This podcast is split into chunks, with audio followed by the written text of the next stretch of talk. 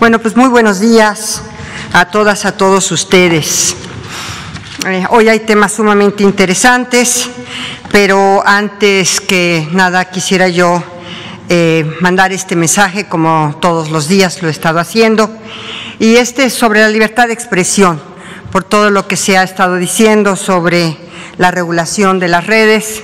Eh, yo creo que uno de los ejes fundamentales de esta cuarta transformación es, sin duda, el ejercicio pleno de los derechos.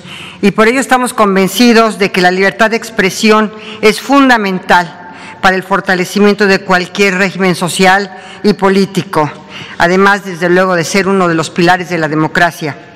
Esa es una de las caras poco vistas de estas conferencias mañaneras, que en ellas se ejerce cotidianamente esta libertad de expresión. Y esta libertad va más allá, mucho más allá de un derecho individual. Es el derecho de la ciudadanía a tener toda la información necesaria para ejercer todos sus derechos, sus otros derechos. Estar bien, informado constituye el elemento básico para el ejercicio razonable y razonado de la libertad. Es el paso inicial hacia la participación de una democracia por ello, eh, desde el Gobierno de México respondemos a esta obligación de informar a las y los ciudadanos sobre los servicios, las políticas públicas, las actividades oficiales. Y en este sentido, el ejercicio periodístico que ustedes realizan y llevan a cabo día con día es indispensable para garantizar una circulación libre y democrática de la información y para construir, sin duda, y ustedes contribuyen mucho a esto, un país donde todas y todos podamos formar parte de la y formarnos nuestra propia opinión y a partir de ahí ejercer nuestro derecho a participar en la vida pública. Así que esta opinión pública es fundamental en la democracia. Por eso quisiera recordar la vida hoy de un ilustre periodista a quien, si no mal recuerdo, el señor presidente lo cita en varias y lo ha citado en varias eh, mañaneras y lo cita con frecuencia, que es Francisco Sarco. Él dedicó su vida en cuerpo y alma al periodismo, pero era un periodismo propositivo, polémico, educativo, de discusión de los problemas y de las soluciones de este país. Yo estoy convencida de que Sarco fue un impulsor de la transformación sociopolítica de México a través de su pluma y trazó el camino a los derechos. Así que esta cuarta transformación encuentra su inspiración en este personaje de Francisco Sarco. Eh, por ello, gracias a ustedes, a todos los que están aquí, eh, vamos a continuar desde la responsabilidad, desde la confiabilidad de las fuentes y la construcción de la información veraz para apuntalar la vida democrática de nuestro país.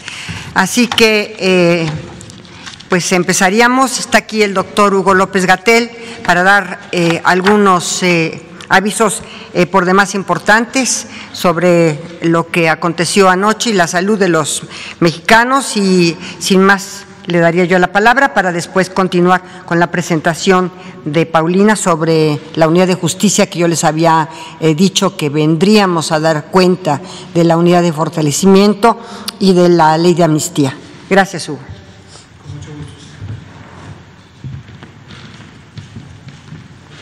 Con mucho gusto, eh, secretaria, estimada Paulina. Eh, muy buenos días, tengan todas y todos ustedes.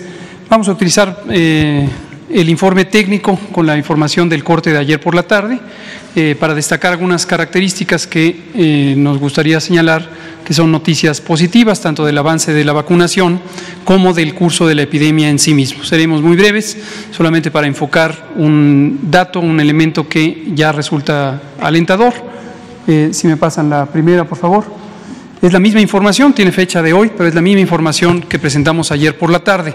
Lo que queremos destacar aquí es en la curva epidémica de los casos estimados, como hemos comentado a lo largo de todo el año pasado, se puede apreciar que existen eh, variaciones, fluctuaciones.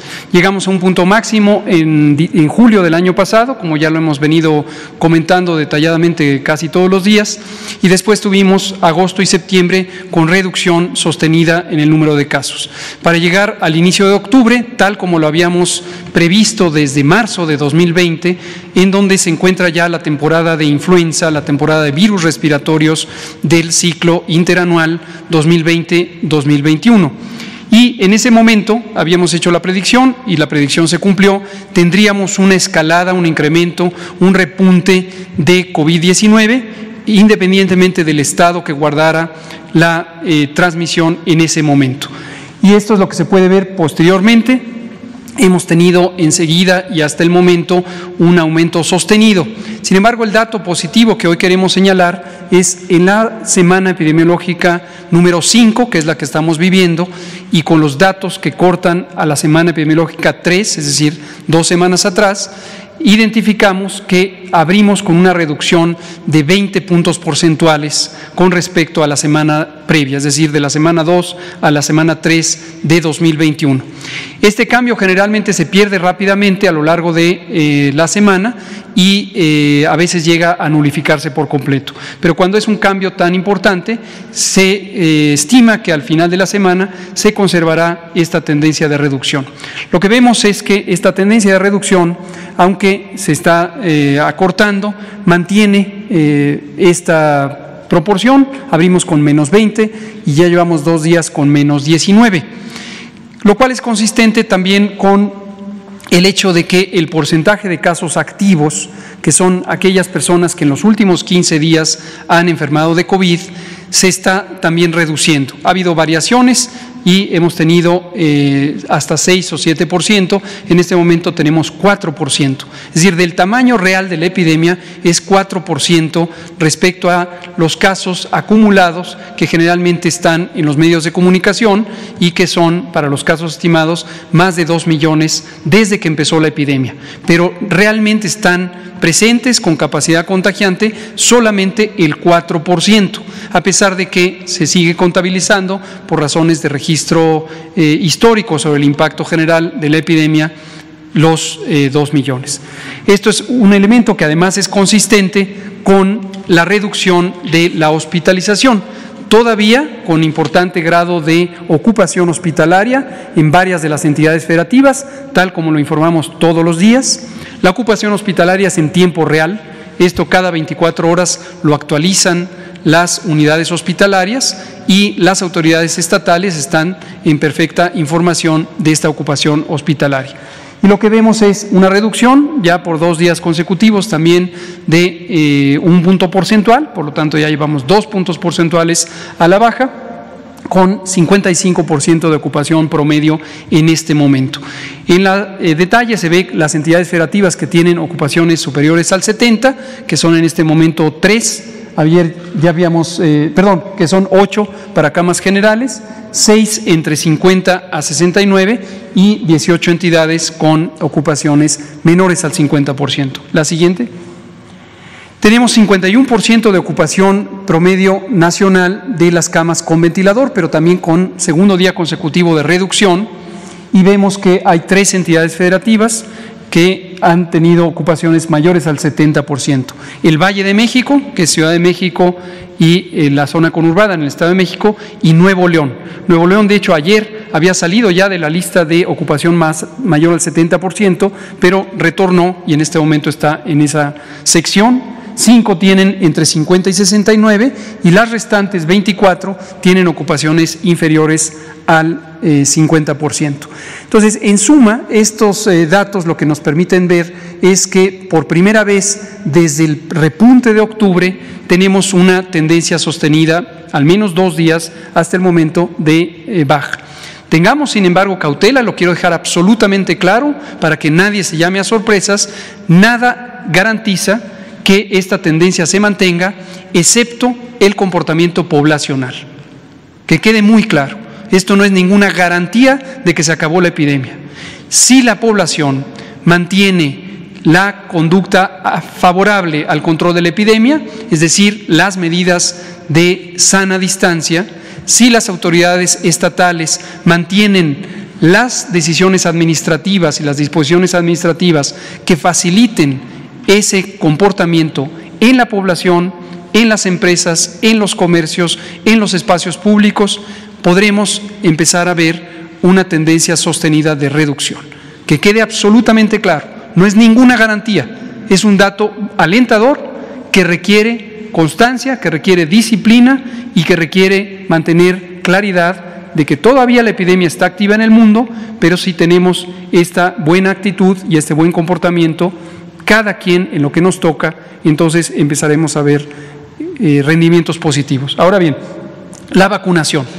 Hay elementos también muy positivos en la vacunación. Vamos a ver rápidamente el progreso de la vacunación con las vacunas que hemos aplicado hasta el momento. Ayer tuvimos 2.027 que fueron aplicadas y se ve en la siguiente diapositiva la eh, cuenta acumulativa de 677.539 que han sido ya aplicadas. Empezamos en México, recuérdenlo, el 24 de diciembre. Fuimos el primer país de América Latina en iniciar la vacunación contra COVID, uno de los primeros 10 países en el mundo y desde entonces hemos mantenido una vacunación sostenida de acuerdo con la entrega de vacunas.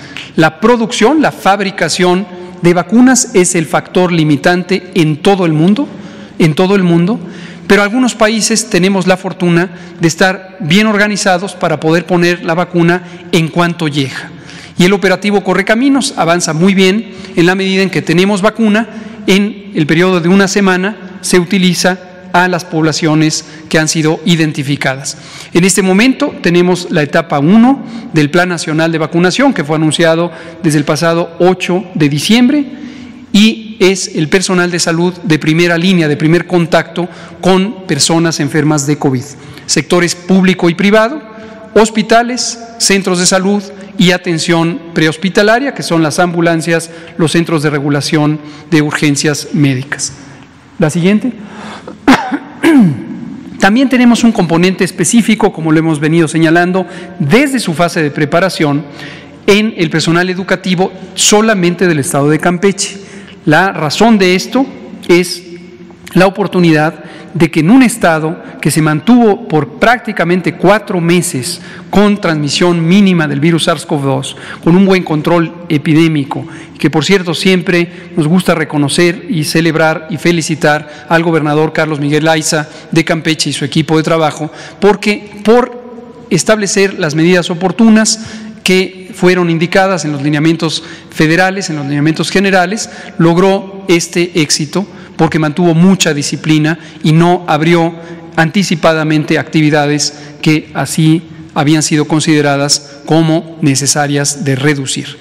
Y cuatro meses seguidos dio la oportunidad de tener una intervención de salud pública con la vacuna que no solamente tiene rendimientos positivos para proteger a las personas vacunadas, a su entorno inmediato, a su comunidad y en general a la sociedad, sino además la oportunidad de que la vacuna contribuya anticipadamente a activar elementos muy importantes en la sociedad, como la educación pública. Y por eso el blanco, el objetivo fue vacunar al personal educativo del Estado. Hasta ahorita se ha vacunado 17.058 personas y son, en ese caso, solo primeras dosis. En el caso de personal de salud de primera línea, como se ve en la parte alta de la gráfica, ya llevamos 7% de esquemas completos y recordar que está garantizada la segunda dosis para las personas que sean vacunadas. En este momento solo hemos utilizado la vacuna de Pfizer BioNTech porque es la que hasta el momento ha llegado a México. La siguiente. 73% eh, de avance general, 25 entidades federativas ya cumplieron con la meta de usar lo que llegó en el paquete más reciente de 219 mil dosis, 219 mil 375 que llegaron el pasado martes 19 de enero. Cuatro están en mayor al 97%, estarán por terminar en los próximos eh, pocos días y Tres entidades, Ciudad de México, Nuevo León y Coahuila, están en el proceso de aplicación de la segunda dosis. la velocidad a la que se aplican en este momento es en espejo de cómo se fueron aplicando en la fase de calibración en estas tres entidades y se irán aplicando. La siguiente. Llevamos 766.530 vacunas recibidas en el país, hasta el momento, insisto, solamente de Pfizer BioNTech. Y la otra noticia positiva, que ayer eh, ya no nos dio tiempo de comentar en la conferencia vespertina, porque en ese momento nos llegó la noticia, es la que habíamos comentado ayer por la mañana. Ayer por la mañana, con una sorpresa muy grata, se publicó en la prestigiada revista The Lancet, esta es una de las más importantes revistas científicas en el área de la salud, una revista británica que se fundó en el siglo XIX, eh, los resultados de el ensayo clínico controlado fase 3 de la vacuna rusa eh, producida por el Centro Gamaleya de Epidemiología y Microbiología, la vacuna Sputnik V. Esta vacuna, recordarán, es de eh, especial interés porque tiene características muy favorables. Eh, aunque su almacenamiento se hace en ultracongelación y puede estar por tiempos prolongados en ultracongelación, la temperatura de uso es refrigeración convencional. Se utilizan dos dosis y tiene una formulación específica que combina dos vectores, adenovirus 26 y adenovirus 5, para la primera y segunda dosis respectivamente, y como se muestra en los resultados publicados en The Lancet, tiene una eficacia estimada de 91.6%, correspondientes 91.8% para las personas adultas mayores y de 100% de protección contra casos graves. Es una vacuna segura y por lo tanto nos da mucho gusto ver que los esfuerzos de la misión especial que tuvimos en Argentina en la primera semana de enero ya fructifican con esta realidad. Ayer por la noche, a las 20 horas en punto, en la conferencia de prensa recibimos información de que COFEPRIS, la Comisión Federal para la Protección contra Riesgos Sanitarios, la Agencia de Regulación Sanitaria de México, le concedió autorización de uso de emergencia a esta vacuna y con lo cual vemos que lo que habíamos estado identificando como una campaña de desinformación, la famosa infodemia que han descrito en el mundo, que el maestro Genaro Villamil, director del sistema de radiodifusión eh, de México, tiene documentada, vemos que no tenían mérito todos estos ataques, porque desde luego que existía, tal como lo dijimos, un ensayo clínico con cerca de 22 mil personas, desde luego que había evidencia, que es exactamente la que había ya revisado COFEPRIS, porque teníamos el expediente con autorización del gobierno ruso y por supuesto coincide con lo que el presidente Vladimir Putin le externó al presidente López Obrador hace una semana en la conferencia amistosa, eh, teleconferencia que tuvieron con este motivo. ¿Qué sigue? Con la vacuna, entonces ya se ha mandado a Rusia el contrato firmado por el doctor Alcocer, el secretario de Salud de México, y estamos en espera de que nos lo devuelvan firmado, cosa que ocurrirá hoy mismo, y esto lo que nos permite es ya programar la fecha de entregas.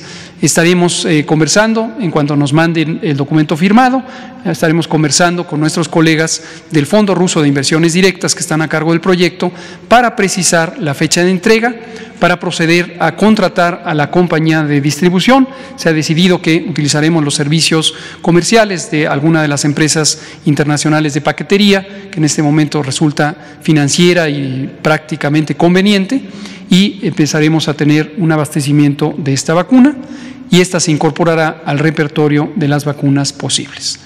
Y esto es lo que tenemos positivo. También ayer eh, comentábamos aquí, se abrió la plataforma, sabemos que hubo algunas pequeñas eh, inquietudes porque eh, no se sostenía el ingreso a la plataforma. Debe quedar muy claro, como lo dije ayer por la noche, esto es impresionante, refleja la expectativa pública, el gran entusiasmo que hay, desde luego, por ser vacunados, y esto en términos de salud pública es sumamente positivo. Las vacunas son una de las intervenciones de salud pública más eficaces, más efectivas, más necesarias para proteger masivamente a las poblaciones. Como ya digo, no solamente a quien se vacuna, sino a quien convive con las personas vacunadas.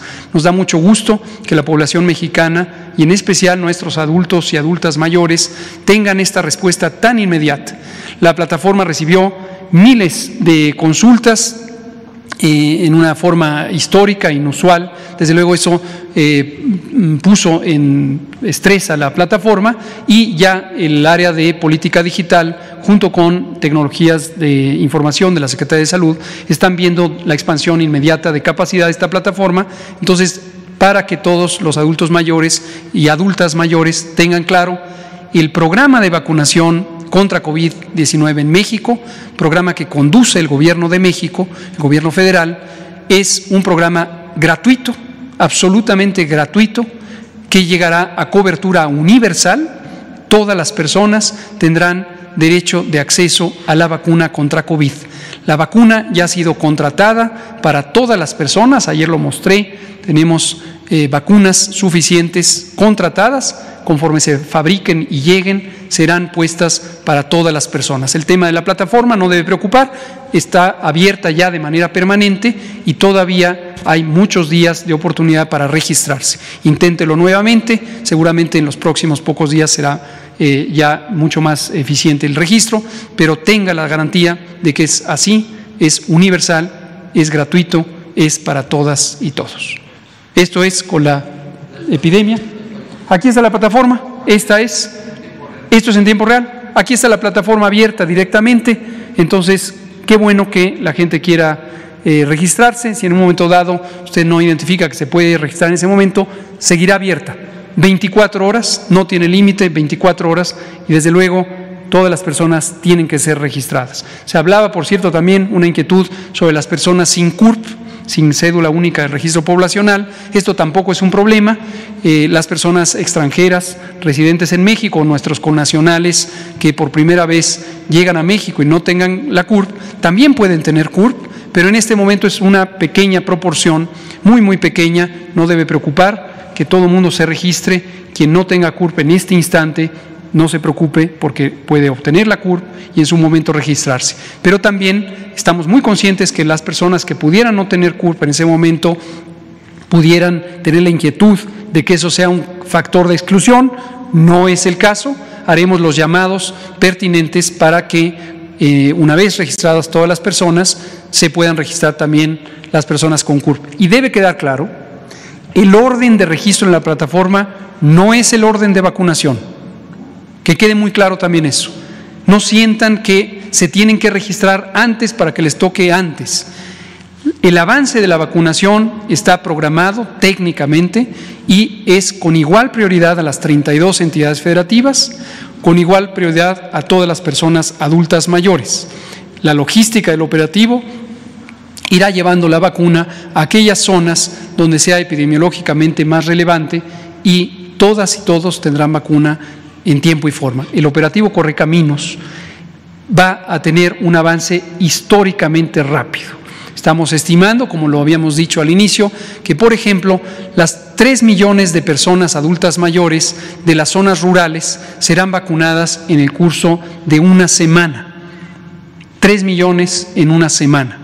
Precisamente para eso se están integrando las brigadas Correcaminos y planeamos tener 20 mil brigadas correcaminos solamente para la zona rural, 20 mil, y estamos teniendo un trabajo también muy coordinado con distintas instituciones en la Secretaría de Educación Pública, a través de la Subsecretaría de Educación Superior, eh, cuyo titular es el doctor Luciano Concheiro, hace un excelente trabajo de vinculación con las universidades públicas a través de ANUYES, la eh, Asociación Nacional de universidades e instituciones de educación superior y tenemos ya registrados a 22 mil voluntarias y voluntarios universitarios que están en este momento ya incorporándose a los listados de las brigadas Correcaminos. Esto es un operativo histórico, monumental y va a ser gratuito y de cobertura universal.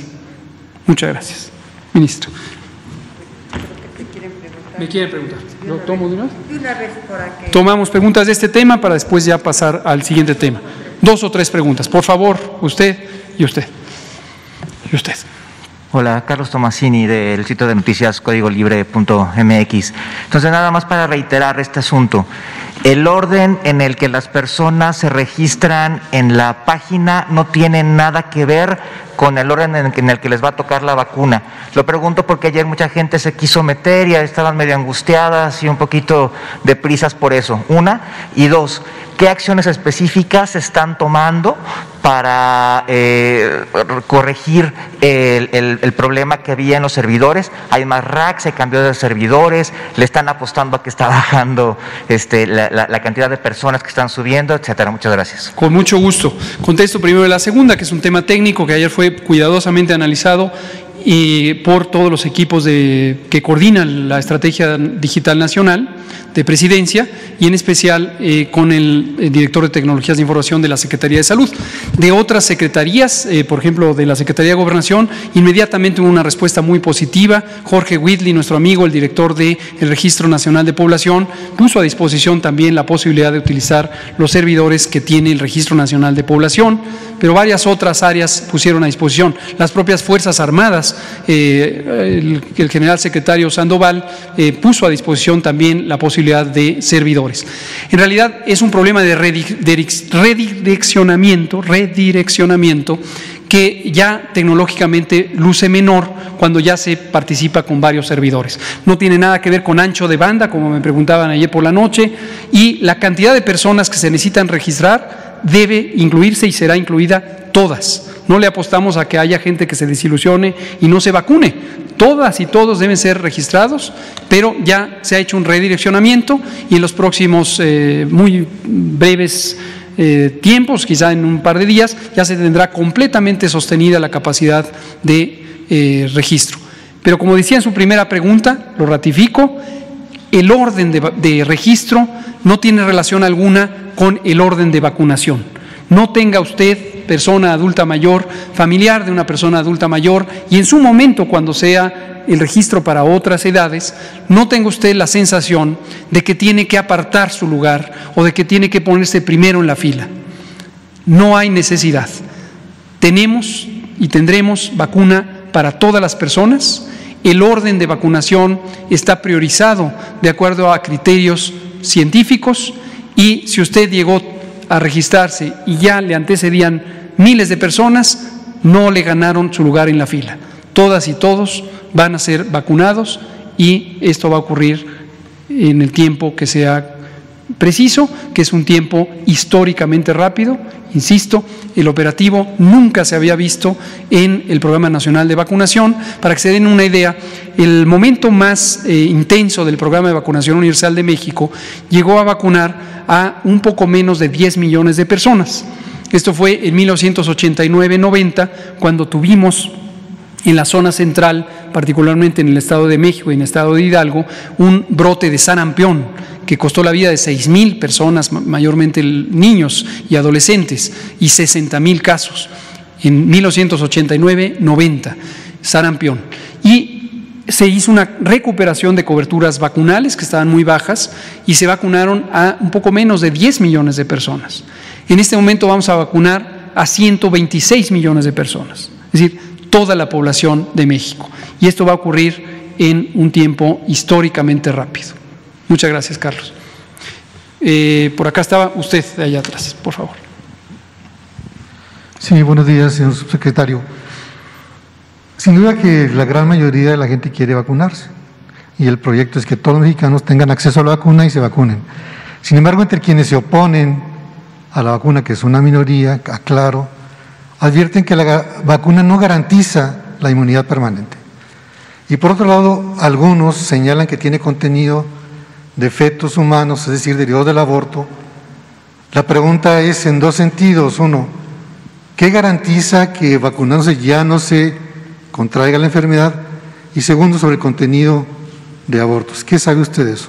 Con mucho gusto las posturas anticientíficas, enemigas de la salud pública, enemigas de las vacunas, desafortunadamente han existido en el mundo desde que existen vacunas. La primera vacuna procede de finales del siglo XVIII, fue la vacuna contra la viruela. Eh, la viruela es una enfermedad que ya fue eliminada de todo el planeta. lo que técnicamente consideramos como erradicación. Es la única enfermedad en la historia de la humanidad, estoy hablando de la viruela, que ha sido eliminada por acción humana, el propio esfuerzo de salud pública de la humanidad y se llevó casi 200 eh, años en lograr ser eliminada, la viruela. Pero desde entonces existían posturas eh, contrarias a la vacuna que invocaban lo que en su momento era eh, popular, que las personas iban a transformar en vacas. Imagínense el despropósito, como por eso se llaman vacunas, porque efectivamente las vacunas, la producción de la vacuna contra la viruela, originalmente se hacía, la vacuna ya no se fabrica, se hacía utilizando eh, vacas, se inoculaba vacas con el virus vaccinia. En fin, es un dato histórico, pero que nos pone en perspectiva en estas posturas en contra de las vacunas, cuál es el referente histórico. 200 años atrás ya estaba esto. Posiblemente la mentalidad de las personas que hoy atacan a las vacunas están ancladas en esos 200 años atrás. No hay razón para temerle a las vacunas. Se ha tratado de desacreditar a las vacunas múltiples veces. Eh, el sarampión reemergió en Europa en buena medida porque a finales de los años 90 eh, del siglo pasado, del siglo XX, eh, se desprestigió a la vacuna contra el sarampión, con el falso señalamiento de que producía autismo. La vacuna contra el sarampión no produce autismo, eso ha sido ya perfectamente demostrado, pero eh, alguien que después eh, se descubrió que además había hecho un fraude científico, publicó precisamente en la revista Lancet que esto era así y que producía autismo. Esta persona desafortunadamente eh, le cometió un gran daño a la salud pública. Hoy perdió su licencia médica y está, de cierta manera, eh, guardado en Estados Unidos. En fin, eh, estas posturas no tienen sentido. Las vacunas tienen los más altos estándares de calidad, seguridad y eficacia de cualquier otro producto farmacéutico y es muy importante utilizar las vacunas para lo que están diseñadas, protegernos a nosotros mismos, proteger a la población. Pero en el caso concreto se garantiza que no habrá otra vez o no existe la posibilidad de que poniéndose la vacuna contraiga la enfermedad, sí o no. Todos tuviéramos la esperanza de tener una solución única y definitiva a una pandemia. Hasta el momento la información científica es que la inmunidad que inducen las vacunas ha llevado a un plazo razonablemente largo. Los primeros ensayos clínicos que empezaron fueron el de la vacuna Pfizer y el de la vacuna Astra y el del Instituto Gamaleya, la vacuna rusa. Hasta el momento los ensayos clínicos continúan dándole seguimiento a las personas participantes y periódicamente se van a hacer eh, análisis para ver si se sostiene la inmunidad en personas que fueron vacunadas en el ensayos clínicos en el mes de julio de 2020. Hasta el momento han pasado un poco más de siete meses y se identifica que se sostiene la inmunidad hasta este momento. No hay en ciencia eh, términos tales como garantía de que este fenómeno durará.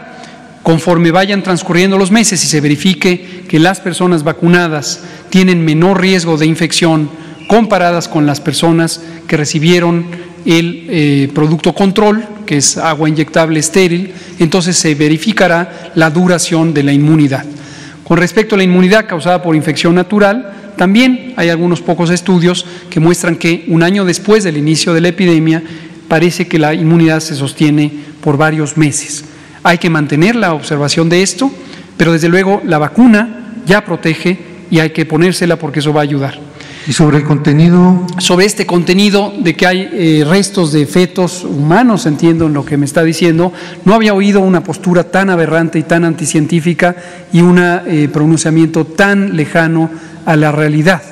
Las vacunas que están en producción en el mundo para COVID-19 y todas las demás vacunas, ninguna tiene productos de fetos humanos ni de fetos animales. Es un completo disparate que no tiene ningún fundamento científico. Gracias. Vamos a dar lugar a otra. Eh, estaba usted de pulímetro y después usted.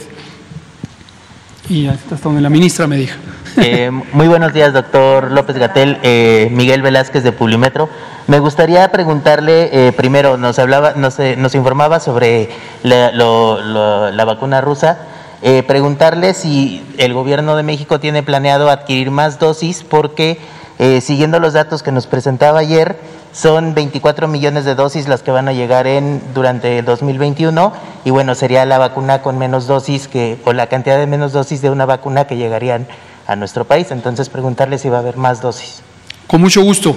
El portafolio, el grupo de vacunas, la oferta de vacunas eh, para México, las vacunas que México ha asegurado con los correspondientes contratos, ha buscado tener la mayor oportunidad de acceso a las vacunas que han sido las más eficaces y en eso estamos muy complacidos de haber logrado este portafolio diverso.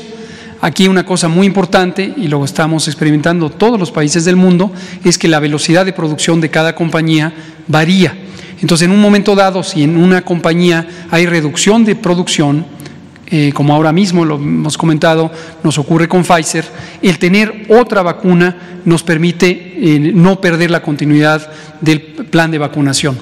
En su momento podría reanalizarse y, si fuera necesario, ampliar la demanda, la solicitud, la contratación de alguna vacuna, por ejemplo, Sputnik B, podríamos hacerlo eh, si fuera necesario. Sobre lo que eh, comenta de, Pfizer, eh, preguntarle, Pfizer, las vacunas que llegan de Pfizer se llegan de Bruselas, pero también Pfizer tiene una planta en Michigan, en Estados Unidos.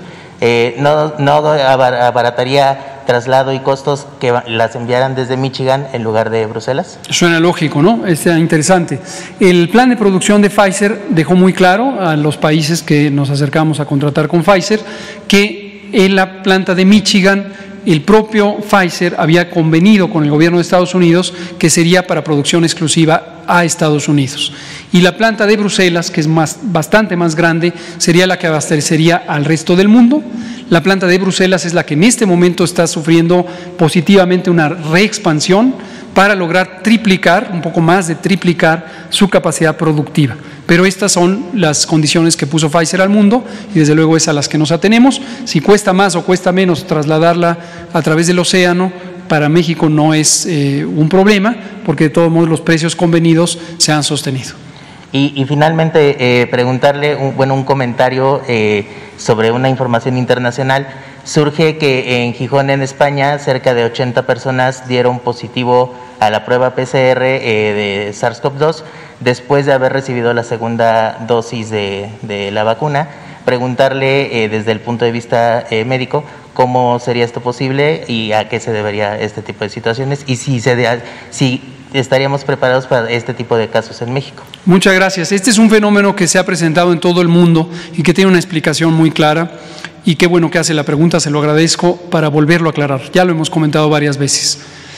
La vacuna contra COVID, igual que todas las demás vacunas, tiene un tiempo para lograr su eficacia, lograr su efecto.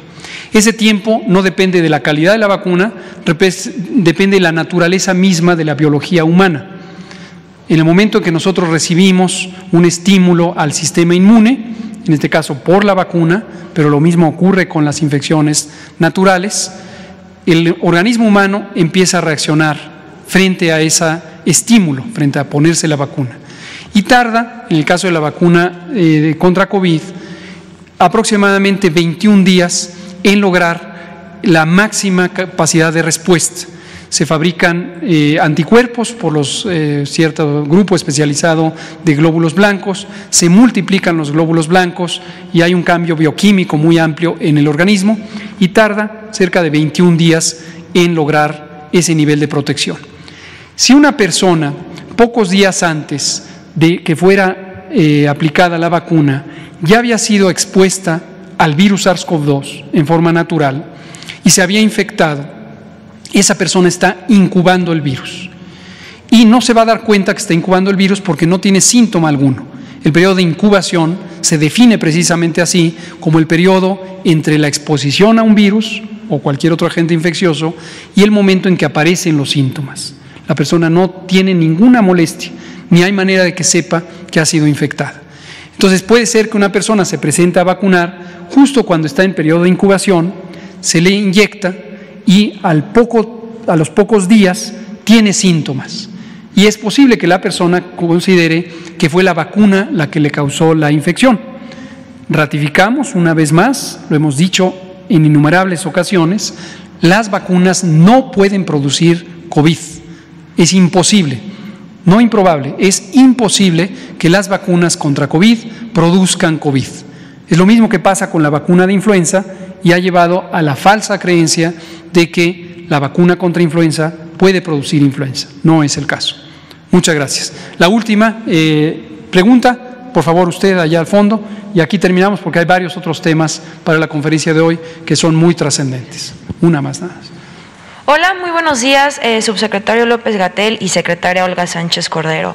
Eh, primero un comentario, entonces, eh, para que quede claro, subsecretario, se entiende que el contrato ya fue firmado por parte del secretario de Salud y ya solamente se espera la firma por parte de las autoridades rusas y a partir de ahí ya se establecería, bueno, las fechas de llegada de las vacunas. En ese sentido, quedando claro eso, me gustaría hacer esta pregunta. El día de ayer el medio de comunicación El Soberano publicó una investigación especial en la que señala que la senadora antivacunas Lili Telles eh, estaría involucrada también en una red de lavado de dinero. Según la publicación por el medio, eh, la senadora habría financiado su carrera política con dinero proveniente de una fundación dirigida por su hermana, en la cual supuestamente estaría eh, lavando dinero proveniente de peleas de gallos, rifas amañadas y otros juegos de azar al margen de la ley. Eh, secretaria de Gobernación, ¿tiene conocimiento acerca de eh, si la Unidad de Inteligencia Financiera está llevando a cabo una investigación al respecto? Y en caso de que la senadora fuera culpable de aquello que se le señala, ¿considera que existen los elementos jurídicos suficientes para emprender el juicio político comprendido en el artículo 110 constitucional? Y si me permiten una segunda pregunta, bueno, pues también... Pues yo creo que aquí terminamos entonces el tema de salud, pasamos a temas de gobernación y ya no seguimos con eso. De salud ya no, lo dejamos. Una más. Bueno, eh, una, una, más de salud y dejamos pendiente a usted y ahorita la ministra toma el control. Eh, la última, eh, Lisbeth Álvarez, por favor. Gracias. Gracias. Lisbeth Álvarez de CTMG Noticias y Guru Política. Saber si van a acudir a los asilos de manera directa a vacunar y varios, varias personas adultas mayores viven solos completamente. No tienen familiares, no tienen amigos, pareciera increíble, para que los puedan ayudar a, registrarse. Para ellos es más fácil quizá un número telefónico, acudir a algún lugar de manera este, personal, porque no tienen este, pues este acceso, o pareciera fácil que dijeran un amigo, un familiar, no los tienen, viven solos. ¿Qué, se va a hacer ante esto? Exactamente, exactamente por esto es que los programas sociales, la Secretaría de Bienestar, ha puesto a disposición del Plan Nacional de Vacunación a los brigadistas. Por eso integramos las brigadas Correcaminos. Así como hubo una campaña de desprestigio a las vacunas, también hubo una eh, serie de acusaciones de que la participación de las personas servidoras de la nación tenía alguna otra intención que no fuera la del bienestar social. No, precisamente por eso, porque sabemos que hay personas que tienen necesidades especiales y el asistirles puede facilitar que se logre el objetivo de la salud pública, que es protegerles con la vacuna contra COVID-19. Las brigadas Correcaminos están conformadas por 12 personas que tienen diversas funciones. Dos de las 12 es el personal de salud que vacuna directamente. Este es el personal que siempre ha vacunado. También hubo la falsa acusación de que estábamos desplazando al programa de vacunación universal. No es el caso. Las personas que vacunan son personal que sabe vacunar y ha vacunado por muchos años. Pero el resto de la brigada, además del componente de las Fuerzas Armadas, que nos ayuda a resguardar el operativo, la integridad de las personas que se vacunan y quienes vacunan y la integridad del producto, están también las personas del bienestar, incluidos a las personas servidoras de la nación. Y ellas y ellos son quienes están auxiliando precisamente todo tipo de necesidad especial Parte de estos eh, más de 22 mil eh, voluntarias y voluntarios universitarios que la Subsecretaría de Educación Superior ha puesto a disposición, van a empezar un proceso de ayudar a las personas a través de teléfono para que den los datos y serán incorporados sus datos por universitarias y universitarios. Respecto a la primera pregunta, también está considerado, hay personas que tienen movilidad reducida.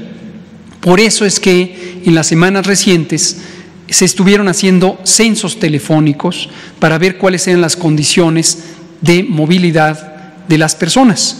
Y encontramos, y fue muy relevante estas encuestas, que cerca de 11% de quienes fueron encuestados tienen necesidades especiales porque no pueden movilizarse fuera de casa. A esas personas se les identificará y serán vacunadas en una condición especial, ya sea asistidas en su movilidad o en sus domicilios, aún por determinarse, pero que no tengan temor, quien tenga disminuida la movilidad o que no tenga quien le asista, el sistema de bienestar de México, el gobierno nacional, les ayudará a ese propósito. Para eh, hogares de residencia permanente de personas adultas mayores también han sido consideradas de manera específica y ahí se irá a vacunar en esas instalaciones para completar la vacunación de todas las personas residentes, incluidos todas las edades de personas que estén en esos hogares, que casi en todos los casos son 60 y más años. Lo mismo en los centros de reclusión, se ha considerado obviamente a las personas privadas de la libertad, quienes tienen, por supuesto, el derecho a la protección de la salud consagrado en el artículo cuarto de nuestra Constitución. También a ellas, dado que tienen movilidad por otro tipo de razón eh, restringida, también se les va a ir a vacunar en los centros de reclusión, que además, epidemiológicamente hablando, desde luego son unidades que pueden tener un riesgo incrementado de contagios. Muchas gracias. Cambiamos de tema entonces. Gracias, secretario. Permanente, 24 horas. Ya vamos a quitar eso, va a quedar permanente. Bueno, eh, sí, se prolongó algo la explicación de, en materia de salud, pero era absolutamente necesaria. Entonces, no sé, eh, Jesús, una pregunta. ¿Nos dará tiempo ahorita de hacer la presentación de la unidad de justicia o para mañana? Y ahorita atendemos preguntas, como tú. ¿Mañana? Paulina, entonces para mañana y haremos entonces la presentación. Entonces yo creo que nos vamos directo a las preguntas. Una de ellas era la que acabas tú de, formular respecto a la senadora Lili Telles. En este sentido ya te podría decir dos cosas de manera muy eh, precisa. Número uno, tú estás haciendo una manifestación grave sobre ah, unos hechos que, como todo y siempre he dicho, hay presunción de inocencia, por una parte. Y por otra parte también decirte que no tengo conocimiento de que efectivamente exista una denuncia formal ante las instancias de Procuración de Justicia, de Fiscalías, sobre los hechos que tú en este momento estás manifestando. Pero habría que conocer si hay o no hay una denuncia formal. De otra suerte, y yo, de verdad, con todo respeto, creo que la presunción de inocencia debe privilegiarse porque es una, un derecho fundamental y el debido proceso y la garantía de audiencia también. Entonces, eh, creo que en ese sentido, eh, pues eh, tendremos o no conocimiento, yo en este momento no tengo conocimiento de que efectivamente exista formalmente una denuncia para que actúe tanto la unidad de inteligencia financiera como las fiscalías, en su caso la Fiscalía General de la República o en la Fiscalía del Estado de Sonora. Gracias. Secretaria, ¿y podría realizar otra segunda pregunta? Eh, en el contexto de la pandemia, ante diversa eh, que atraviesa México y el mundo, sabemos que uno de los sectores más golpeados han sido los comerciantes. En diversos recorridos que hemos tenido oportunidad de hacer con algunos activistas, una molestia recurrente entre los trangueros y ambulantes es que no solo se debe de enfrentar a las bajas ventas, sino que su peor enemigo ha sido el acoso de las diversas autoridades y la competencia desleal por parte de los mismos funcionarios municipales. Uno de los casos más sonados es del ex jefe de gabinete de Zapopan, el empresario Juan José Frangé, eh, que representa un proyecto de mesista, quien abusa del puesto que ostenta dentro de la administración municipal. Consiguió diversos privilegios que lo puso muy por encima de su, de su competencia más humilde, como por ejemplo el obtener permisos para ocupar espacios públicos para sus negocios de comida, pagar una miseria por apropiarse de los espacios que deberían de ser para los tapatíos e incluso conseguir que la policía municipal se llevara a toda aquella competencia que que representara un riesgo a la cartera del empresario. Según la Ley Orgánica de la Administración Pública Federal, una de las facultades de la Secretaría de Gobernación es asesorar, capacitar y formar a los funcionarios municipales con el fin de contribuir a su profesionalismo y así evitar que efectúen este tipo de actos que solo dañan a los ciudadanos que deberían de defender. La pregunta es la siguiente, secretaria. ¿De qué manera, de qué manera está actuando la secretaría que usted encabeza para detectar este tipo de casos, prevenirlos y conseguir que sean la excepción y no la regla como actualmente ocurre en el municipio de Zapopan? Es todo, secretaria. Gracias. Muchas gracias. Bueno. Eh, tú estás haciendo aquí algunas manifestaciones y algunas denuncias sobre un funcionario, qué bueno que las haces para que pongan atención las autoridades correspondientes de Zapopan y de Guadalajara y obviamente Jalisco. Y también decirte que el Instituto del Federalismo, el INAFED, el Instituto Nacional del Federalismo, que efectivamente es un desconcentrado de la Secretaría de Gobernación, en estos dos años ha capacitado a más de 70 mil funcionarios municipales permanentemente.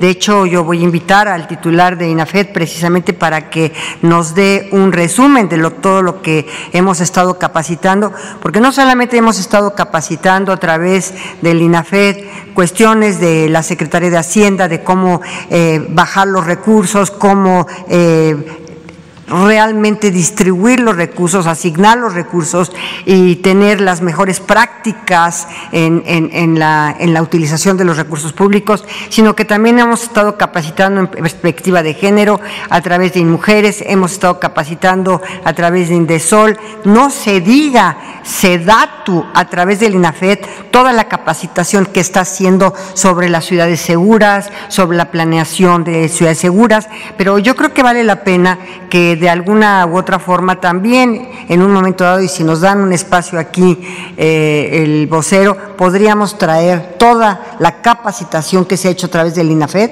de más de 70 mil funcionarios municipales y efectivamente lo hemos estado haciendo. Creo que en dos años hemos capacitado lo que no se había capacitado en seis o en doce o en dieciocho. Así que sí. Pero hiciste la denuncia, que te atienden las autoridades correspondientes esta manifestación que tú estás haciendo. Gracias. A ver, Nayeli, que quería. ¿Dónde está Nayeli? Nayeli, tú, porque subiste en tu tweet que querías participar y que ojalá participaras. Entonces, adelante, Nayeli. Qué bueno, funcionó. Muchas gracias, secretaria. Nayeli Roldán, de Animal Político.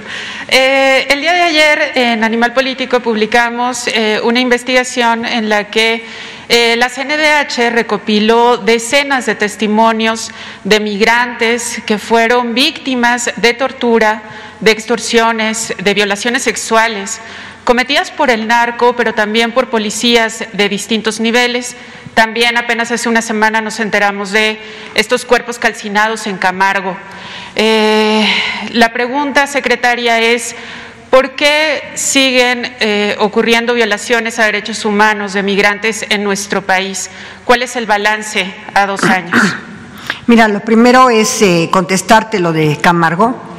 Eh, quiero decirte que la Fiscalía del Estado, y quiero hacer un reconocimiento, ha estado avanzando en las investigaciones de, estos, de este lamentable hecho de Camargo.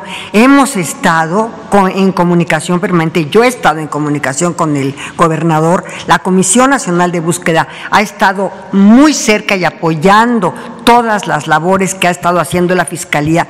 Tengo conocimiento que la Fiscalía va a dar una conferencia de prensa el día de hoy. Eh, hasta donde tenemos conocimiento y va a anunciar algunos de los avances que ha sido importante los avances que ha tenido la Fiscalía del Estado eh, y desde luego hemos estado muy cerca de ellos. De ellos también la Secretaría de Seguridad Pública ha estado muy cerca, hemos estado en comunicación permanente y desde luego estas violaciones a los derechos humanos de los migrantes son absolutamente inaceptables. Y cualquier denuncia que tengamos en relación de algunos de nuestro personal de migración o de los policías o de cualquier otra instancia de gobierno que derechos humanos, tenemos que tener como en este caso, las, eh, las investigaciones de la CNDH para proceder en consecuencia. No para deslindar responsabilidades, para imputar conductas irregulares y probablemente constitutivas de delito a todos estos funcionarios que han estado acosando y han estado violentando derechos humanos de los migrantes. En eso tienes toda la razón y qué bueno que estás haciendo esta denuncia y qué bueno que estamos nosotros en ese momento actuando. Y sí, efectivamente, algunos de nuestro personal del Instituto Nacional de Inmigración, acuérdense que hemos tenido problemas con, muchos de los eh, eh, funcionarios de migración precisamente en este tipo de violaciones de derechos. Y los tenemos que reconocer para avanzar. Porque si no reconocemos que hay esta violación, si no reconocemos que están violentando sus derechos y están siendo acosados y han sido, incluso como tú lo señalas aquí, muchas mujeres violentadas y violadas, no podemos avanzar en eso. Entonces tenemos que tener específicamente los funcionarios que están cometiendo estas conductas, ya no digamos irregulares, ilícitas.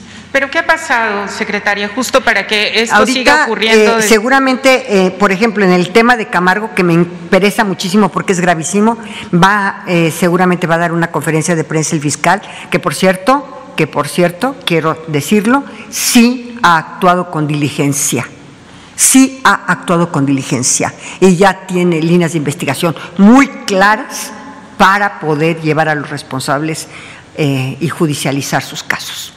La siguiente pregunta, secretaria, también sobre el mismo tema. Perdón, olvidé mencionar que esta investigación sobre la CNDH, eh, aunque los testimonios eh, sobre atrocidades de que sufrieron los migrantes eh, eran pues terribles, la CNDH ocultó esta información. estas denuncias ocurrieron en 2019 y 2020, pero hasta el momento no lo sabemos. el nombramiento incluso de la titular Rosario Piedra fue bastante polémico y ahora pues sabemos Vemos que ha ocultado información. La pregunta es, eh, ¿cómo considera que está haciendo la actuación de la CNDH en este momento? Si, si su actuar realmente está ayudando a las víctimas, en este caso a los migrantes, justamente para evitar la violación de derechos humanos. Pues yo, yo, esperaría que la actuación de la Comisión Nacional de Derechos Humanos, que es una institución muy prestigiada, por cierto, este, siga y continúe transparentando y no ocultando información y denunciando y haciendo recomendaciones, que es su función, para que las autoridades, actuemos en consecuencia. Entonces creo que es su responsabilidad y sobre todo su rendición de cuentas y su transparencia lo que debe privilegiarse, porque como tú dices, eh, estaba ocultando, cuando menos eso es lo que se está manejando, que estaba ocultando cierta información. Yo creo que ante todo eh, la rendición de cuentas, la transparencia, para que se pueda actuar en consecuencia. Muchas gracias, secretario. Gracias a ti, Nayeli. A ver, eh, la chica que está aquí, aquí atrás de ti, ¿cuál es tu nombre? Fernanda. Fernanda. Fernanda. Buenos días, Fernanda Mendoza de Glucosa Atómica y El Soberano La Voz del Pueblo. Me gustaría preguntar qué ha pasado con las nuevas plazas de los médicos para realizar una especialidad en el extranjero. Había mencionado varios países para el intercambio, pero faltando un mes para iniciar solo se habla de Cuba. ¿Tendrán información al respecto, ya que en marzo estos médicos deberán empezar? Y también qué tipo de apoyo económico les brindará el CONACIT? Y si me permite una segunda pregunta. Pues yo creo que la Secretaría de Salud... En la tarde actualizamos con el doctor Svarts, que coordina el programa, y en la tarde traemos la información. Ok, gracias. Entonces le voy a hacer mi segunda pregunta. Lo otro que me gustaría preguntarle es sobre el caso de la doctora Mariana Sánchez. Si nos pudiera compartir alguna actualización de su caso, ya que su mamá declaró que incineraron su cuerpo sin su consentimiento. Además de que el doctor Alcocer emitió un pronunciamiento sobre los protocolos de erradicación de violencia de género. ¿Cómo los harán valer ya que muchas veces son ignorados por las jurisdicciones sanitarias locales? Mira, qué bueno que lo tratas. Y qué bueno que lo tratas porque desde esta posición privilegiada de estar en el micrófono en este momento, yo primero quisiera hacer un llamado también a las autoridades de Chiapas para que pudiéramos eh, actuar con mayor velocidad en las investigaciones. Pero más allá, hemos tenido conocimientos de algunas situaciones. Por ejemplo, de que Mariana solicitó su cambio y no fue removida de ese lugar para ubicarla en otro lugar. Tenemos también información, porque así se ha manifestado y es pública esta información, de que tenía algún compañero que la estaba acosando permanentemente. Tenemos también información de que su cuerpo fue incinerado, aunque dicen las autoridades que practicaron la necropsia anteriormente, pero fue incinerado de manera bastante rápida y, sin consentimiento y sin darle cuenta a su familia. Así que todas estas irregularidades, empezando por la conducta irregular de quien no actuó con diligencia para cambiarla de lugar y para removerla de esta situación, este, vamos a eh, obviamente solicitar, respetando la autonomía del Estado, la autonomía de las autoridades estatales, pero sí se acordó en el Gabinete de Seguridad esta mañana de reunir un equipo, un equipo federal eh, que va a estar eh, coordinado por la Secretaría de Gobernación y la Secretaría de Seguridad Pública, en donde va a participar no solamente Fabiola Lanís, que ya ha estado en contacto directamente con las autoridades de Chiapas, sino también de Paulina, que es la unidad de apoyo al sistema de justicia, y eh, algunas otras funcionarios de la Secretaría de Seguridad para avanzar en esto. ¿Y qué vamos a hacer? Primero, pues, vamos a apoyar en lo que podamos en esta investigación y vamos a hacerlo.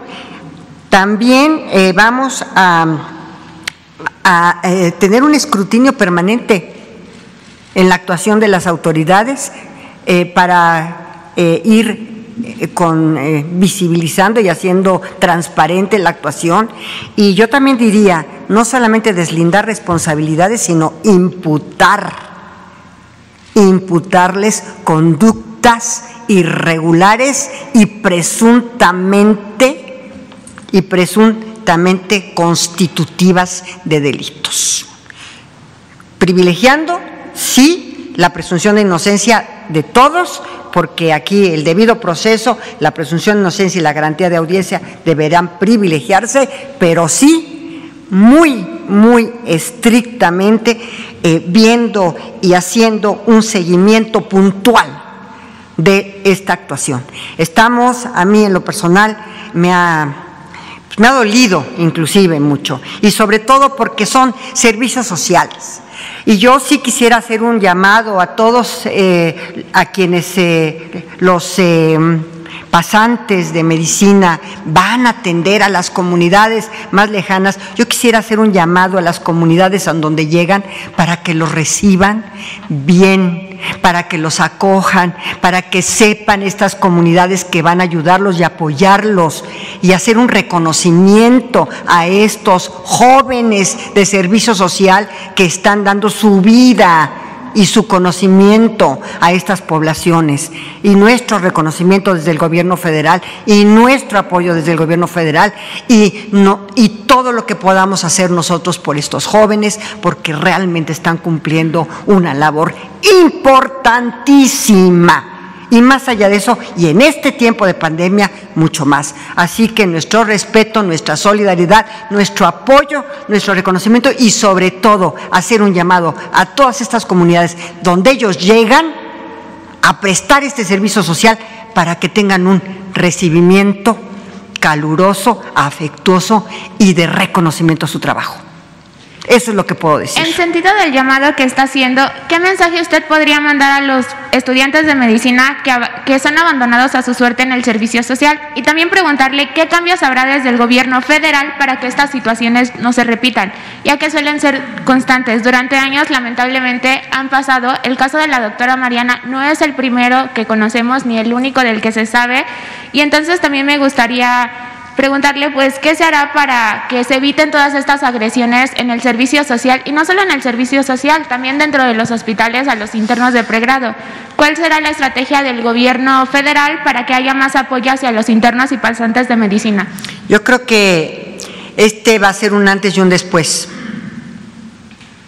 de lo de Mariana, para que todas las autoridades eh, de salud, tanto locales como federales, realmente cuiden, apoyen eh, y hagan una, un seguimiento muy puntual de estos estudiantes y de estos eh, jóvenes que están realizando este tipo de servicio social.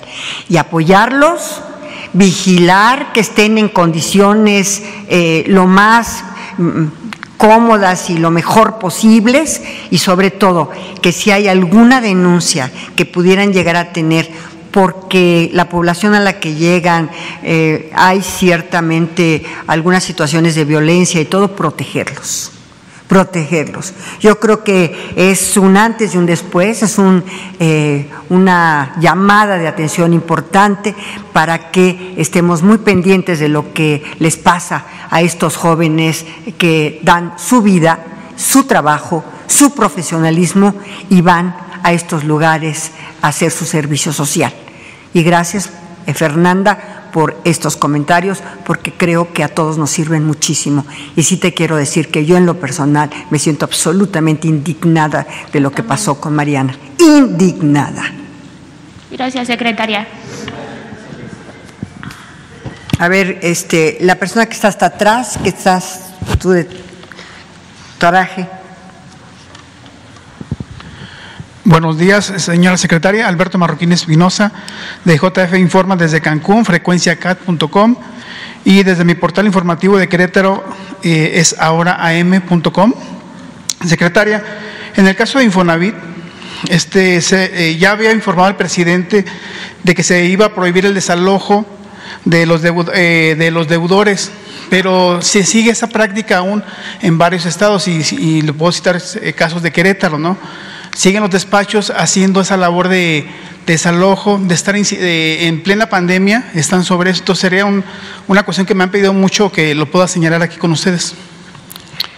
Gracias por señalarlo. Efectivamente hemos tenido casos de despachos de abogados en las diversas entidades federativas que están coludidos prácticamente unas actuaciones verdaderamente lamentables, yo diría eh, muy poco éticas por parte de estos despachos de abogados, porque adicionalmente eh, tienen una actuación, eh, pues a lo mejor hasta en colusión con algunos funcionarios judiciales lamentables con lo que pasó en Nayarit, por ejemplo. Y tenemos conocimiento pleno. Precisamente por eso el presidente eh, habló y estamos haciendo, estamos haciendo, digo, porque es el gobierno, pero el Infonavit está haciendo estos programas de no desalojo y sobre todo de tener un escrutinio y una investigación muy precisa sobre estos lamentables actuaciones de los despachos de abogados. Gracias, señora secretaria. Y también, bueno, también me pedían el caso de la renovación del, convenio de Fonacot, que hoy en día pues, la gente quiere acceder a, ciertos créditos y parece que está detenido ese convenio. Ojalá se pueda hacer algo al respecto también. Claro que sí. Claro que sí, vamos a verlo, porque efectivamente en esta época de crisis, pues supuesto que es muy necesario. Gracias. Y un, un último tema, nada más para ustedes que están viendo el tema de seguridad. En San Juan del Río eh, se ha dado mucha inseguridad desde 2015 a la fecha, ha incrementado, pero, y usted lo ha visto siempre en, las reuniones de seguridad, eh, el, tema del huachicol se está dando mucho en San Juan del Río, entonces parece ya que se está volviendo un Celaya, un Guanajuato. Eh, Eso es lo que hay que evitar. Sí, efectivamente tenemos conocimiento y hemos estado investigando sobre diversos ductos que van hacia eh, casas y eh, construcciones abandonadas y que precisamente ahí es donde se, están se está extrayendo eh, el, combustible ilícitamente. Y qué bueno que lo denuncias, efectivamente tenemos conocimiento de que San Juan del Río está haciendo un tema ahí fuerte, el huachicol, el robo de combustible. Tienes toda la razón y vamos a poner atención y qué bueno que lo estás diciendo para que los en, el Gabinete de Seguridad lo tomen en consideración eh, tanto las em, cuadrillas eh, de Pemex que están rehabilitando los tubos, están eh, cancelando estas tomas clandestinas, cuanto más también Guardia Nacional, el Ejército y todos los que acompañan a estas cuadrillas de Pemex que eh, rehabilitan los ductos y que están obviamente les ponen una especie de concreto para que no vuelva a poder ser perforados nuevamente. Señora secretaria, muchas gracias por su atención. No, gracias a ti. De este lado, tú. Sí, eh, buenos días, eh, secretaria. Eh, mucho gusto en saludarla. Demián Duarte de Sonora Power. El otro día estaba preguntando por alguien de Sonora. Aquí estamos, este, casi siempre. y bueno, también del, de, de, Radio Lobos FM, este, de Hermosillo. primero, una pregunta. Hace un momento la compañera Juncal este, preguntaba sobre un tema relacionado con la senadora Lilita y senadora por Sonora. muy en particular, digo, y, y, sin caer, bueno, válgame pues en los señalamientos a título personal, los ciudadanos de Sonora están y han manifestado una fuerte inconformidad respecto a la gestión de la senadora. Incluso hay una eh, petición a través de change.org eh, para, vamos, eh, que, los, que los ciudadanos se manifiesten. Eh, esta petición lleva 30 mil firmas en un par de días. se manifiesten precisamente para promover lo que sería pues un juicio, este, primero de desafuero y, eventualmente pues que se le separara del cargo para que fuera su suplente quien tomara posesión. Es conocida la historia de la senadora, se le ha señalado como una senadora que está promoviendo la infodemia, que está promoviendo pues la idea de que la gente no se la desconfianza hacia las vacunas Sputnik, hacia la estrategia de, eh, válgame pues, de combate al coronavirus. Este, y bueno, además sabemos, ella fue electa por 510 mil eh, sonorenses, eh, nada más que fue electa por Morena y luego se brincó al PAN. la pregunta en particular, yo sé que esto no está en manos de ustedes, es una petición ciudadana, sin embargo, Sabemos que está vigente la revocación de mandato para el presidente de la República, muy en específico, para los senadores, para los gobernadores, para los diputados federales, para los diputados locales, no existe esa figura. Mi pregunta en específico para ustedes, secretaria, es si habría la manera de que el gobierno federal impulsara o avalara quizás una eh, promoción ciudadana de una iniciativa que incluyera la revocación de mandato para los otros eh, personajes que tienen puestos de elección popular. Y si me permite, le quiero hacer otra pregunta. Bueno, mira, la revocación de mandato eh, que el señor presidente promovió en la reforma constitucional para llevarla a cabo, yo te puedo decir dos cosas. Primero, que también el presidente promovió que no tuviera fuero el presidente de la República para enfrentar delitos del fuero común, delitos. Eh, y también eh, eh, se estaba promoviendo que los diputados y senadores tampoco lo tuvieran. Yo te puedo decir algo, ¿eh? La interpretación que hizo la Corte, y qué bueno que tengo esta oportunidad de estar en este micrófono. La interpretación que hizo la Corte respecto al fuero parlamentario no tiene nada que ver con no enfrentar un delito. Ojo, el fuero parlamentario interpretado por la Suprema Corte es que tienes la posibilidad de subir a tribuna y no ser sancionado o cuestionado de tu posicionamiento. Eso no tiene nada que ver con que cometas una conducta ilícita o que cometas algún delito. Es más, la Corte dijo que el fuero constitucional parlamentario no es para que no puedas enfrentar ningún delito. Se ha tomado de diferente manera, pero ahí están los precedentes, precedentes en los que yo intervino. Entonces, nada, el fuero parlamentario es un fuero única y exclusivamente para hacer una manifestación de tus ideas y no se ha sancionado por ello. Solamente.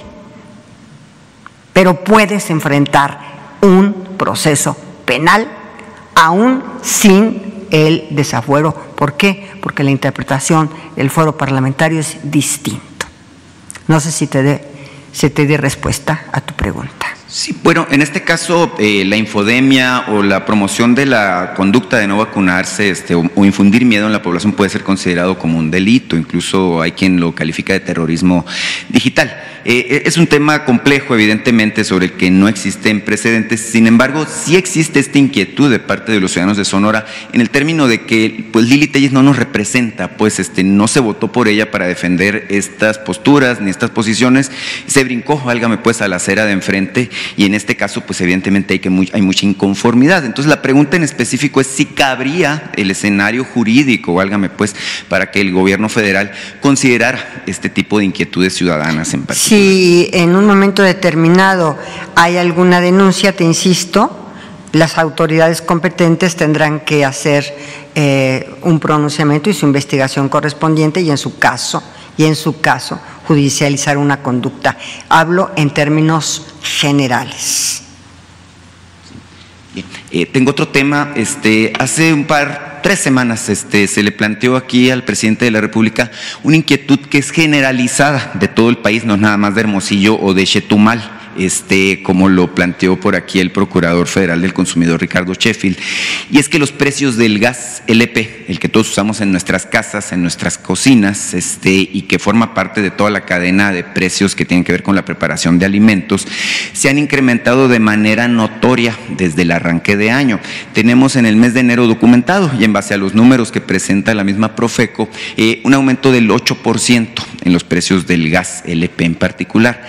Si esto lo revisamos, en relación a el 31 de enero del año 2020 eh, y el 31 de enero de este año, el incremento es del 30%.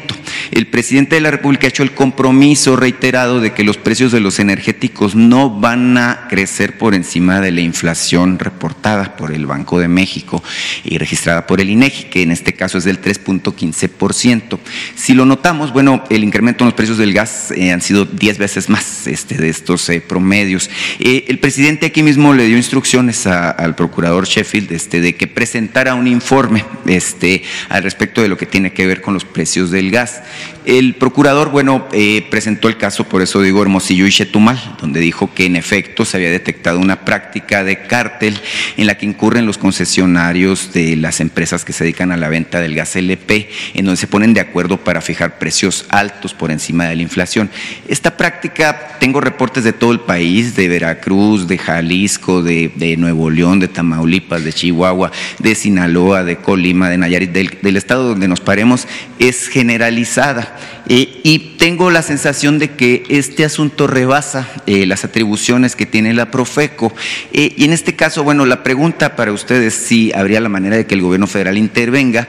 Y la otra pregunta es si no será en todo caso la Comisión de Competencia Económica por una parte y por otra parte la, la Comisión Reguladora de Energía, que dependen de la Secretaría de Economía, quienes tendrán que tomar cartas más directas en este asunto. Digo, es algo que realmente está atentando contra la economía de las familias en todo el país. Yo creo que Muchas tienes gracias. toda la razón. Estas dos comisiones eh, serían las competentes para resolver estos temas, pero más allá yo creo que muchas de estas empresas sí son acreedoras de sanciones. Incluso eh, podría llegar a perder la concesión. Eh, tu- y estas dos comisiones tendrían que estar ya actuando, porque como tú dices, pues la Procuraduría Federal del Consumidor tiene ciertas competencias nada más que pudieran no llegar hasta competencias de sancionar o de eh, finalmente cancelar concesiones. Pero pues yo creo que esta denuncia es muy importante, sobre todo porque el compromiso del presidente, como lo ha dicho, es que efectivamente los combustibles no superaran el- la inflación, los precios de los precios de los combustibles no, no eh, superaran eh, la, a la inflación. Entonces yo creo que es conveniente lo que tú estás diciendo y pues aquí qué bueno que se hace un llamado también a la Comisión Federal de Competencia Económica y a la Comisión de Regulación de Energía, en fin, que vean eh, y analicen esto y la denuncia obviamente de la Procuraduría Federal del Consumidor, que sí tiene algunas atribuciones de sanción la Procuraduría, sí, pero finalmente sus atribuciones no son limitadas y tendrían que actuar otras autoridades del gobierno federal y de órganos constitucionales autónomos para poder resolver el tema de que no se pueda hacer este tipo de prácticas tan lamentables y en contra de los consumidores. Gracias. Y ya, por último, a ver, tú que estás hasta allá, de pelo blanco además. Los que nos hemos, las que nos hemos atrevido a dejarnos el pelo blanco, es todo un evento. Gracias. Eh, secretaria Daniela Pastrana, de Pie Página. Eh, le quería preguntar, hace unos días mataron a un activista a un defensor de derechos humanos eh, del territorio en Río Verde, en Oaxaca. Quería preguntarle sobre eh, las medidas que están tomando desde el gobierno federal para la protección de los defensores ambientales, que ese es otro de los problemas que parece que está latente, que, que no se ha terminado de atender o de resolver y que, bueno, pues hay varios ahora que están amenazados en este momento. Gracias. Lo que tú acabas de denunciar es algo sumamente relevante para la Secretaría de Gobernación, porque precisamente nosotros tenemos mecanismos de protección tanto a periodistas como a defensores de derechos humanos y desde luego eh, entre los derechos humanos están los ambientalistas, por supuesto, y es muy lamentable lo que pasó, pero efectivamente eh, muchos de estos eh, activistas que son eh, de defensores del medio ambiente han tenido eh, acosos y persecuciones, obviamente por los intereses en muchas ocasiones que están atrás y que son los que verdaderamente acosan y van eh, inclusive pues hasta la pérdida de la vida de algunas de estas personas que están defendiendo el medio ambiente. ¿Por qué? Pues porque la tala, por ejemplo, de los árboles, eh, irracional, estas eh, em, organizaciones criminales que los, lo hacen de manera obviamente eh, ilegal, la tala de árboles y que son denunciados por estos activistas y otras prácticas eh, en contra del medio ambiente que denuncian y que pues eh, están obviamente, eh, digamos, afectando derechos, digo, no derechos, están afectando situaciones de, de otras magnitudes como puede ser de crimen organizado y que, y que lo denuncian y bueno, pues los persiguen y, tienen eh, graves problemas. Por eso es que en el caso de los defensores de derechos humanos y de activistas de medio ambiente, este mecanismo eh, debe activarse, debe activarse para la defensa. Hemos tenido casos terribles de ambientalistas que han sido asesinados precisamente por estos intereses ocultos de criminales. Y tienes toda la razón. En el caso, o sea, porque ya existe el mecanismo, ¿no? Aquí el tema es fue el asunto de eh, la eliminación del fideicomiso y todo este, bueno, la discusión que No, no, no te preocupes por la eliminación del fideicomiso, ¿eh? El recurso está, lo estamos ejerciendo, sin que pase por el fideicomiso, lo estamos ejerciendo de manera directa. Esto sí que te tenga que te que te tenga que te quede muy claro. Sí, pero la pregunta es, ¿qué mecanismos están teniendo desde la Secretaría de Gobernación, desde, desde el Gobierno federal, para que este mecanismo, vamos, sea efectivo? Porque no, hasta ahora, hasta ahora, eh, seguimos teniendo estos eventos con, con defensores ahí eh, permanentemente pues están, eh, le podría decir de varios defensores que ahorita están pero es que el mecanismo se activa a solicitud de quien se siente eh, vulnerado en sus eh, actividades, en su defensa de los derechos humanos, en su defensa del medio ambiente o, de los periodistas. O sea, nosotros no estamos buscando sino a solicitud de quien se sienta y entonces se hace una valoración y se le proporciona el mecanismo. Es decir, eh, la Secretaría de Gobernación no va buscando quien esté en riesgo, sino tiene que haber una solicitud de quien se siente en riesgo para que se pueda activar el mecanismo. Y cambio la pregunta, ¿qué cree que ha faltado? Pues para que, que, se eh, acerquen a la Secretaría para que la Secretaría pueda activar el mecanismo y llevarlo en su caso, en su, en, su momento. no, pero sí ha habido casos de personas que están eh, eh, dentro del mecanismo incluso y que son agredidas.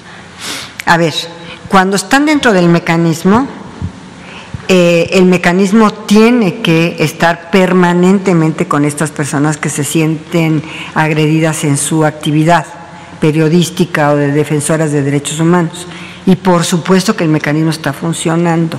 Ahora, si una persona que siente riesgo por precisamente tener esta actividad de defensa del medio ambiente, de defensa de los derechos humanos, no acude al mecanismo, pues nosotros no podemos realmente estar enterados de si alguien o no está en riesgo, tiene que acudir al mecanismo y manifestar que se encuentra en riesgo para que el mecanismo pueda activarse y puede evaluarse la situación de riesgo en que se encuentra una persona, pero que el mecanismo está funcionando, está funcionando, que los recursos están ahí, están ahí, que independientemente de que antes existió un fideicomiso y que el fideicomiso, a través del fideicomiso, eh, eh, los recursos eh, estaban destinados al mecanismo, hoy no, hoy están los recursos directamente al mecanismo. Entonces yo creo que no hay problema para eh, que alguna persona que se siente en riesgo inmediatamente acuda con nosotros. Muchas gracias, secretaria. Y solo una cosa, ah, hace unos días eh, a mi compañero Arturo Contreras le, comentó que darían un informe o que invitaría al, titular del Instituto Nacional de Migración para explicarnos cuál era el estatus de las personas del programa Quédate en México. Quería saber cuándo eh, tienen previsto. Sí, yo creo que lo vamos a invitar, apenas nos dé un espacio aquí el vocero para que venga a dar algún informe sobre tantas situaciones que estamos viviendo y que él, con toda la transparencia y la rendición de cuentas, pueda este, estar aquí en, una mañanera para dar cuenta de lo que se está haciendo en el Instituto Nacional de Migración. Que dicho sea de paso, te puedo decir que se han cesado, yo diría, decenas de funcionarios. Decenas de funcionarios. Entre otros, los de Camargo cuya conducta irregular de no poner a disposición las, eh, la camioneta y otras conductas irregulares fueron cesados y no solo eso, ¿eh? se le dio vista al Ministerio Público. Y ya por último, a ver, la que está hasta atrás y yo creo que ya con ello terminamos la conferencia de prensa. Gracias, secretario. Buen día. Dalila Escobar, de Atiempo.tv. Preguntarle sobre esta iniciativa preferente que envía el presidente Andrés Manuel López Obrador al legislativo, eh, lo que tiene que ver con la ley de la industria eléctrica. Él, bueno, pues ya en esta misma iniciativa se lee lo que nos ha mencionado en diferentes ocasiones en torno al tema de rescatar a la Comisión Federal de Electricidad y, bueno, pues el asunto de revertir esta situación de la, reforma energética que no trajo a raudales, como ha mencionado, las inversiones. Sin embargo, bueno, pues ha habido algunas voces, sobre todo del sector empresarial, que muestran preocupación en torno a lo que costaría, por ejemplo, en términos de indemnización y también, eh, por ahí también hay una eh, parte, una sección eh, de, los representantes empresariales que mencionan que esto podría llevar a un, abrir la puerta a un monopolio para la CFE y también que pudiera esto, eh, bueno, pues eh, ser una expropiación indirecta para estas plantas privadas. ¿Qué responde el gobierno federal ante estas inquietudes del, sector empresarial? Desde que llegó el señor presidente López Obrador al gobierno, se ha retomado la rectoría del Estado se ha retomado esta rectoría del Estado que en muchos, eh, en algunos años se olvidó la rectoría del Estado. Esta rectoría del Estado en un sector tan estratégico de seguridad nacional como es el suministro de la energía eléctrica, es una rectoría que tiene que estar en el Estado. Esto no significa que no vayan a participar los particulares con ciertas reglas y con ciertos eh, y, con ciertos límites y con ciertas reglas. Pero, ¿por qué es una eh, actividad estratégica de actividad, eh, una actividad estratégica de seguridad nacional? Lo es por tres principios constitucionales fundamentales en esta rectoría del Estado, en las cuestiones energéticas y en la política energética. La primera, la continuidad en el servicio. La segunda, la confiabilidad en el servicio. Y la tercera, la estabilidad en el servicio. Y solamente la Comisión Federal de Electricidad puede garantizarle al Estado mexicano, en esta rectoría del Estado, ¿sí? Estas tres, estos tres principios. la confiabilidad en el sistema. Imagínate nomás ahorita, un sistema eléctrico no confiable o no continuo o no estable en los hospitales. Imagínate nomás, por un segundo, todo lo que está conectado a la energía eléctrica de los ventiladores, por ejemplo, en la pandemia. Entonces, no podemos tener energías intermitentes. Claro, bienvenida la participación, y ahí está en la ley la participación de la iniciativa privada, pero la rectoría, la rectoría en estos sectores estratégicos tiene que ser del Estado, precisamente por la confiabilidad, la continuidad y la estabilidad en el servicio. Y en este sentido, secretaria, preguntarle eh, si, ah, bueno, sabemos que quien está al frente, por supuesto, todavía como eh, de, eh, bajo las facultades que tiene, pues es el propio presidente Andrés Manuel López Obrador, pero si no ha tenido conocimiento de que hay inquietud, bueno, de buscar directamente por parte del sector empresarial al presidente para hablar de este tema. Y bueno, pues entiendo que ha tenido usted comunicación con el propio presidente López Obrador. ¿Qué le ha dicho al respecto? Y bueno, pues aprovechando, pues, ¿cómo está? Bueno, primero hizo uso de su atribución de, la iniciativa preferente y se presentó en tiempo y forma. Ya será el Congreso de la Unión que decida, porque además es el Congreso quien tiene que decidir. Y en su caso, y en su caso, si alguien está inconforme, ¿verdad? Podría en su momento poder impugnar lo que a su derecho corresponda en esta materia. Yo creo que con esto damos por terminar. nada más, perdón, un segundo tema que igual nos parece relevante en torno a lo que está sucediendo en la agenda política y que pues no deja de, eh, ser importante, eh, de hecho es muy relevante. En el contexto de lo que usted ha mencionado, de escuchar a las víctimas, que se atienda en las denuncias, eh, bueno, pues ahora surge una polémica en torno a la designación de Félix Salgado Macedonio como precandidato a la gubernatura de Guerrero. Esta situación en la que se han manifestado incluso eh, propias eh, militantes de Morena, que consideran que no es pertinente, porque se habla de que sí hay, hay denuncias por violación, acoso sexual, situaciones que son delicadas y graves. Si bien es cierto, no hay una sentencia, y Mario Delgado ha mencionado que si mientras no haya sentencia va a seguir siendo el, su candidato, el candidato de Morena, es importante mencionar que, bueno, pues también en el contexto en el que cuántas denuncias también adquieren una sentencia, y si este proceso tarda lo que tarda un proceso electoral. Entonces preguntarle, eh, pues precisamente eh, en ese tipo de señalamientos, incluso algunos que son funcionarios en, turno, pues han sido separados del cargo mientras son investigados. Bajo este esquema, preguntarle si eh, consideran usted como parte de quien ha acompañado también sí pues una agenda feminista. Usted ha mencionado que este gobierno es una transformación feminista. En este contexto preguntar si es pertinente que una persona que es señalada por ese tipo de situaciones graves y delicadas, pues siga siendo el candidato candidato de un movimiento que llevó al presidente a la presidencia, eh, al presidente López Obrador hasta donde está ahora. Lo primero que te puedo decir es que rechazo cualquier violencia en contra de las mujeres. Más todavía, no solamente si es una violencia sexual, si no es una violencia de acoso, si es una violencia de violación. Eso es inaceptable, inadmisible. Pero también, como en el caso de Lili Telles, te lo puedo decir y te lo puedo decir contundentemente hay presunción de inocencia y debido proceso y garantía de audiencia. Entonces yo creo que yo rechazo una conducta machista, patrimonialista, de violaciones graves a los derechos humanos de las mujeres. Sobre todo la violencia física, sexual, su autodeterminación de su sexualidad que puede ser vulnerada gravemente por este tipo de conductas, pero también te puedo decir que por el otro lado, la presunción de inocencia, la garantía de audiencia y debido proceso también están en nuestra Constitución y también habrá que respetarlas. Sería Gracias. Pues sería pertinente entonces que, pues de alguna manera, mientras se siga esta investigación, claro, si se determina si es culpable o no, pues que siga siendo la imagen de alguna manera para una gubernatura. Solo preguntarle.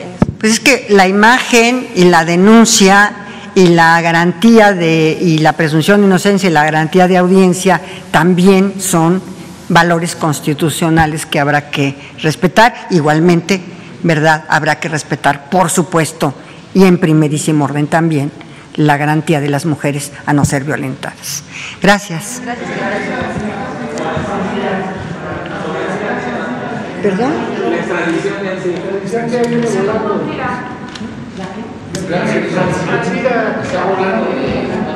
Ah, eh, bueno, sí, eh, tengo conocimiento de que está volando de, en un eh, avión de la Fiscalía General de la República de, este, de allá de España para México, pues tendrá que enfrentar un proceso penal, por supuesto, pero lo que ha dicho el presidente, que devuelvan lo que no les corresponde, que devuelvan lo que fue materia de corrupción y que enfrenten, sí, su proceso, pero que también tengamos la posibilidad de que se devuelva al erario y a la nación lo que ilícitamente se llevaron y no les corresponde. Gracias.